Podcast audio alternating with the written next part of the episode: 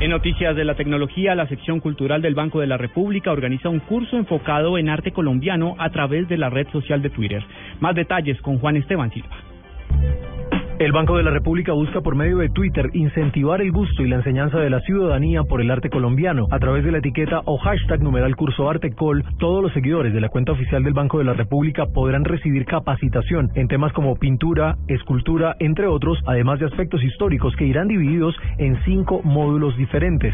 Los cursos se darán todos los días a las 9 de la mañana entre el 16 de abril y el 31 de agosto de 2015. También se abrirán plataformas para que las personas puedan realizar visitas virtuales a espacios físicos de museos y además, como si fuera poco, se podrá disfrutar de señal streaming en la que se expondrán obras en directo. Juan Esteban Silva, Blue Radio. Dos de la tarde, 39 minutos. Ampliación de estas y otras informaciones en blurradio.com. Continúen con Blog Deportivo.